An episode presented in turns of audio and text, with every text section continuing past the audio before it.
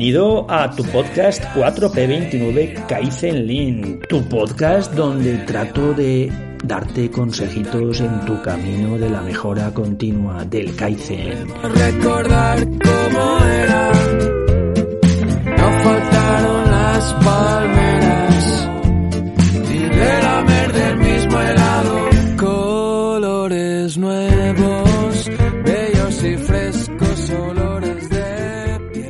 ¿Qué tal? Gracias por estar aquí de nuevo. Vamos con el episodio 78 que empezamos como siempre con curiosidades de los, del número 78 y empezamos por las no matemáticas y acabaremos por las matemáticas. ¿eh? Empiezo por una que es bastante curiosa, yo diría horrible, ¿no? O sea, 78 es el número de países donde son ilegales todavía las organizaciones LGTBI, lesbianas, gays, transexuales y bisexuales. O sea, por favor, vive y deja vivir. ¿Mm?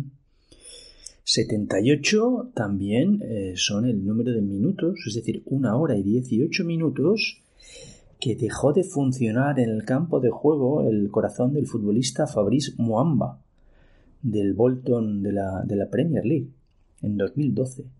Cayó desvanecido en un partido contra el Tottenham Hotspur y estuvo 78 minutos con el corazón parado, pero los médicos siguieron, siguieron, siguieron, no cejaron en su empeño de reanimarlo y lo consiguieron. ¡Wow! 78 minutos, increíble. Y 78 también es la edad a que el astronauta John Glenn, en la misión Discovery del 90, en el año 98, hizo su segundo viaje espacial y se convirtió en el hombre de mayor edad que ha viajado al espacio. Enhorabuena, John. Enhorabuena, John. No sé si todavía estarás todavía vivo y coleando, ¿eh? pero, jolín, 78 años y viajando al espacio. Qué experiencia más brutal. Y vamos con las matemáticas un poquito, ¿eh? Una es muy curiosa, ¿eh? eh 78 es la suma de los 12 números de un reloj. Del 1 al 12. ¿eh? Curioso, curioso. Y el 78, fijaros qué curioso es esto, es el número más pequeño que se puede escribir como la suma de cuatro cuadrados distintos, de tres formas diferentes, digamos. ¿Mm? Imaginaros, 78 es 8 al cuadrado más 3 al cuadrado más 2 al cuadrado más 1 al cuadrado, primera forma. La segunda es 6 al cuadrado más 5 al cuadrado más 4 al cuadrado más 1 al cuadrado. Y la tercera forma es 7 al cuadrado más 4 al cuadrado más 3 al cuadrado más 2 al cuadrado. Curioso nuestro número 78. ¿Mm? Me encantan los números. No sé qué os parece esto. Yo estoy un poco zumbado, lo reconozco públicamente. ¿eh? Pero bueno, es para empezar el día de forma distinta, quizás. ¿eh? Y los numeritos son maravillosos. Oye, pues vamos, si os parece, a por el episodio 78. Que el episodio 78 se llama Seguridad primero, calidad siempre. O Safety First, Quality Always. ¿Qué te parece? ¿Vamos a por ello? Vamos, que nos vamos.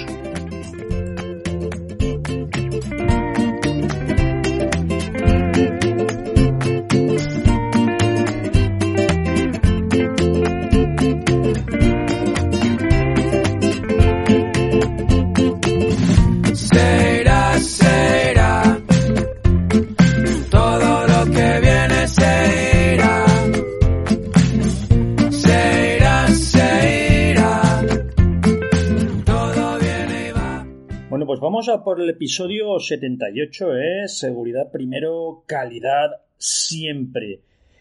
Oye, aunque en otros podcasts os lo he comentado, ¿de acuerdo? Pero eh, en el mes de enero de 2018, disculpar, es el último que tengo datos, seguro que hay fuentes más actualizadas, pero en, en el mes de enero de 2018 en España murieron 52 personas por accidentes laborales, que fue 10 más que respecto de enero 2017. Diréis, ¿fue un mes malo? ¿Fue un mes bueno? Pues si nos vamos a datos de 2018, en el primer semestre, de enero a junio, son 307 personas, con lo que estamos más o menos en los mismos números. ¿eh? Y esto significa, ¿verdad?, que mueren cinco personas cada tres días. Una persona y media al día prácticamente. Qué barbaridad, ¿verdad? Además de las 307 muertes, en 2018, saber que hubieron 97.841 accidentes, de los cuales casi 46.000 fueron con baja y 51.000 y pico sin baja. Y obviamente eh, es una cosa que nos pica eh, muchas veces por el coste, ¿verdad? Esto tiene un gran coste para las empresas, los accidentes laborales. Pero quitarlos de la cabeza o quítate de la cabeza solo el coste. El coste es una cosa casi residual. Pero recuerda que además tienes una responsabilidad.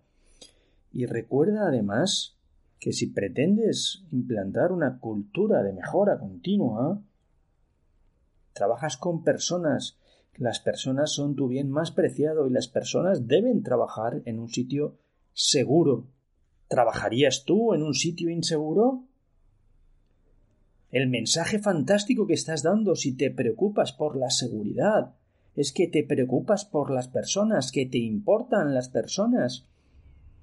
Y las personas en general suelen ser agradecidas. Si tú te preocupas por ellos, ellos te lo devolverán y se preocuparán por ti y se preocuparán por la empresa y darán seguramente lo mejor de cada uno de ellos. Pero si no trabajan en un lugar de trabajo seguro, pues dudo, dudo bastante que puedan dar lo mejor de sí mismos. Y lo necesitas. Necesitas que las personas que trabajan contigo den cada día lo mejor de sí mismo. Tú solo no vas a ningún lado. Pues dejarme que os cuente una cosa que aprendí hace unas semanitas que no lo conocía, igual vosotros lo conocéis alguno, es, es la, curva de Bradley, que es, una, una, es un trabajo que hicieron en Dupont. Dupont sabéis que es posiblemente las empresas del mundo eh, mejores en seguridad, incluso hasta tiene una empresa de consultoría que se dedica a ayudar a empresas en el camino de la seguridad.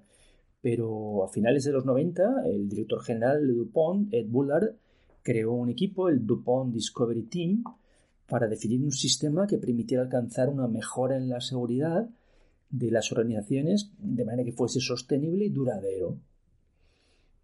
Y la curva de Bradley fue uno de los, de los trabajos interesantes de aquel grupo de trabajo.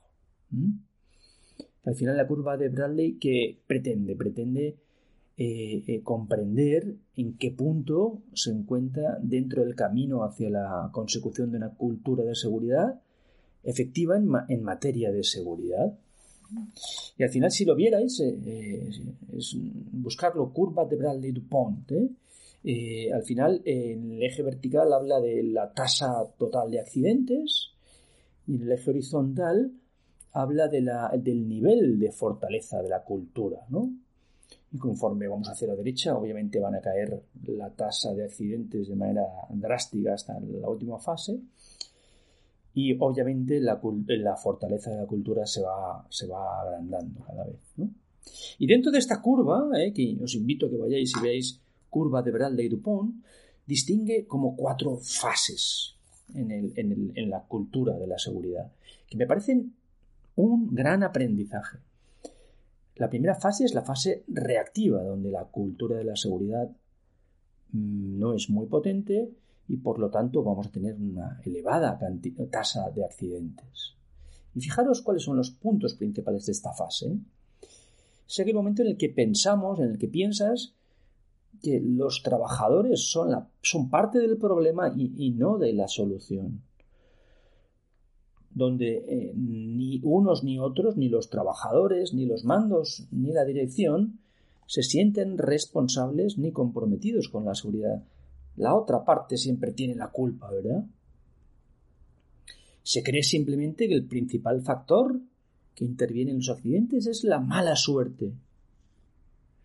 Y como mucho, pues lo que se hace es actuar de manera reactiva. Cuando se producen accidentes, actuamos a posteriori, quizás mm, analizando un poquito y aplicando medidas muchas veces precipitadas ¿no? Y, no dirigidas a la raíz del problema. Espero que no estés en esa fase. Si estás, tienes que tratar de ir saliendo de ahí poquito a poquito. Luego está la fase dependiente que se llama, eh, que todavía es bastante reactiva, que donde se, dice que la seguridad está basada en la existencia de supervisores. Los trabajadores siguen siendo parte del problema y no de la solución. De la seguridad se ocupan los mandos intermedios, los mandos de seguridad, que establecen reglas, que establecen normas, que establecen procedimientos para los trabajadores. Y el éxito de la seguridad se logra cuando se cumplen estas normas. De esta manera vamos a ir reduciendo las tasas de accidentes y se asume, ¿verdad? Se asume que los accidentes se producen porque alguien ha incumplido algún método, alguna norma. ¿Mm? Ponemos las normas muy férreas y muy claras y, cuando se falla se piensa que ha sido culpa, entre comillas, de la persona que no ha seguido esa norma. ¿Mm? De forma esta fase es bastante mejor que la anterior. Luego viene la tercera fase, donde ya empezamos quizás a, anticiparnos un poquito. Se llama la fase independiente y se dice que es una seguridad basada en la autoprotección, donde los trabajadores ya son parte de la solución, no del problema. Oh, un gran cambio, ¿verdad? Y de la seguridad no se ocupa el departamento de seguridad.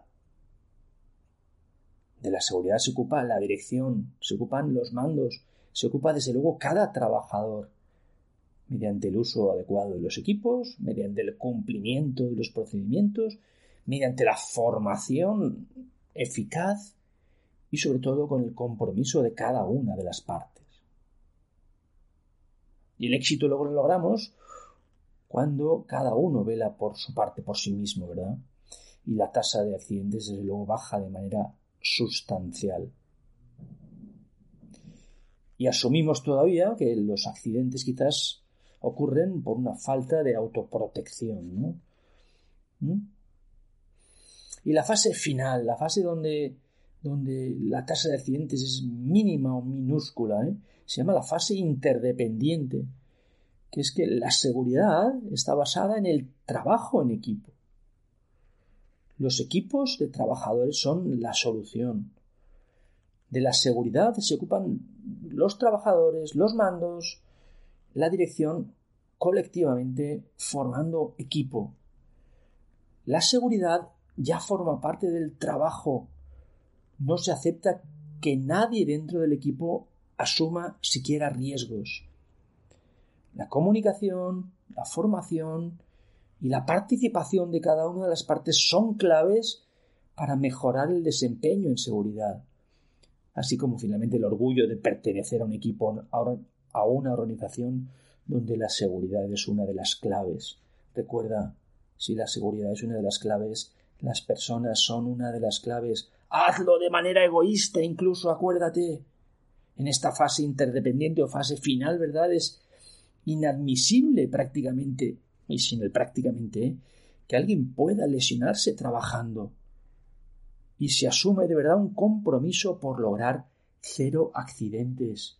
Es posible, es posible, claro que sí. ¿Mm? Sin duda. Poquito a poquito. ¿Y cómo puedes hacerlo tú en tu empresa? ¿Cómo puedes hacerlo tú en tu organización?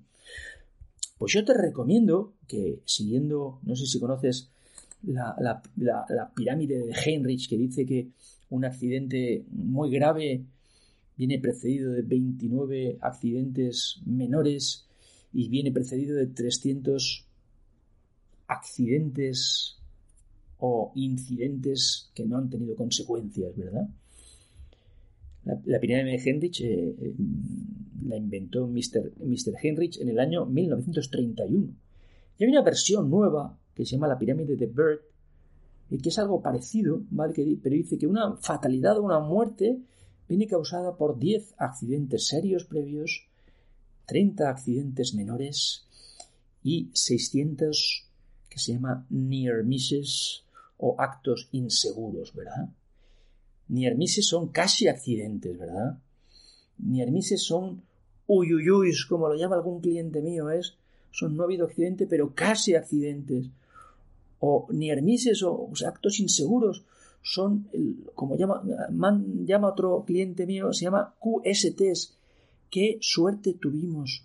Son esas situaciones inseguras que debemos identificar. Yo te recomiendo que a partir de hoy, en cada una de tus áreas, y por supuesto poquito a poquito, si no has hecho nunca esto, hazlo poquito a poquito y empieza por un área piloto, empieza a medir cada día, en cada turno, cómo ha sido la seguridad. ¿Ha sido rojo? ¿Ha sido amarillo? ¿Ha sido verde? Canta por sí mismo. ¿Qué significa verde? Verde significará que no ha habido ningún accidente, ningún incidente, ninguna situación insegura, ¿verdad? Amarillo, y aquí está la oportunidad, y es donde debemos empezar a trabajar, es donde tenemos tenido situaciones inseguras, donde hemos tenido casi accidentes. Si logramos ir trabajando en ello, iremos minimizando la cantidad de accidentes que aparecerán en nuestro día a día, en cada una de tus áreas, en, cada una de tus equipos de trabajo. ¿Y rojo qué querrá decir? Rojo es lo que queremos evitar, identificando los amarillos. Rojos son accidentes, ya sea con baja o ya sin baja.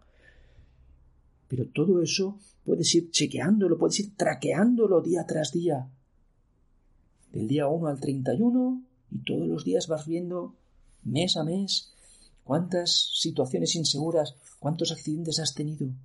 Y de esta manera empezarás a ser ya no ser reactivo, sino anticiparte a los problemas, anticiparte a los posibles accidentes, que es lo que queremos. ¿Te parece?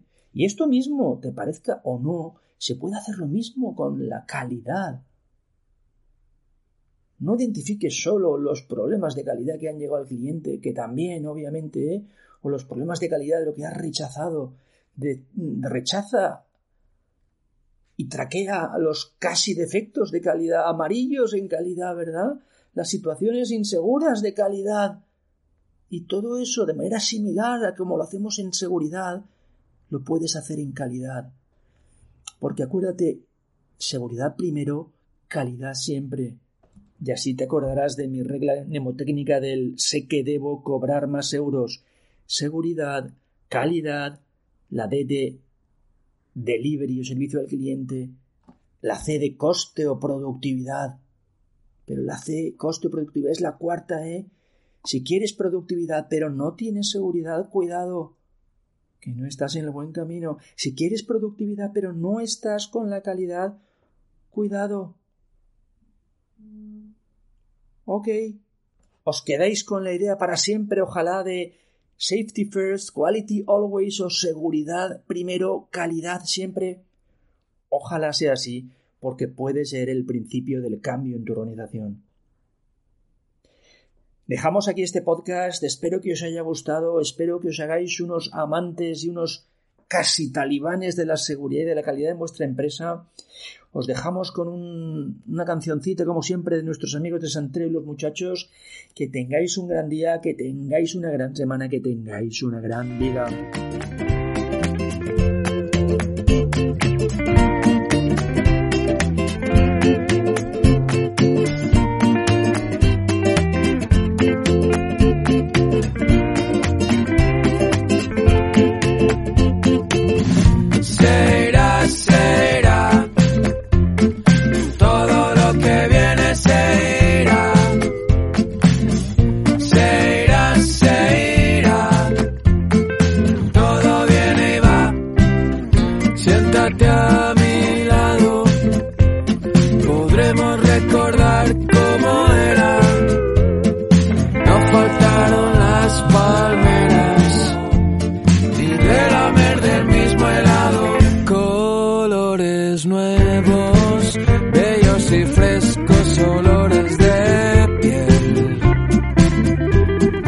se va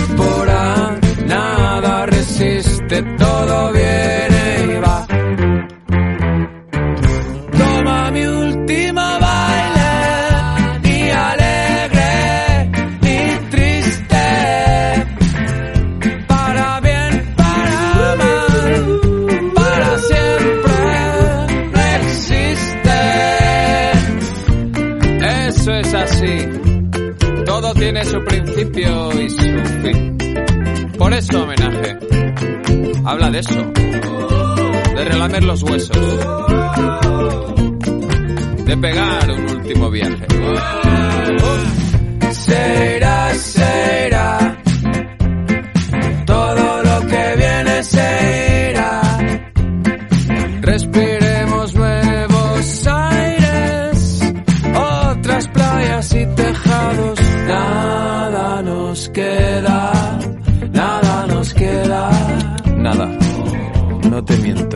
¿Qué habrá por separado? Esto es un mar muerto. Algo más. Nada nos queda. Algo más de movimiento.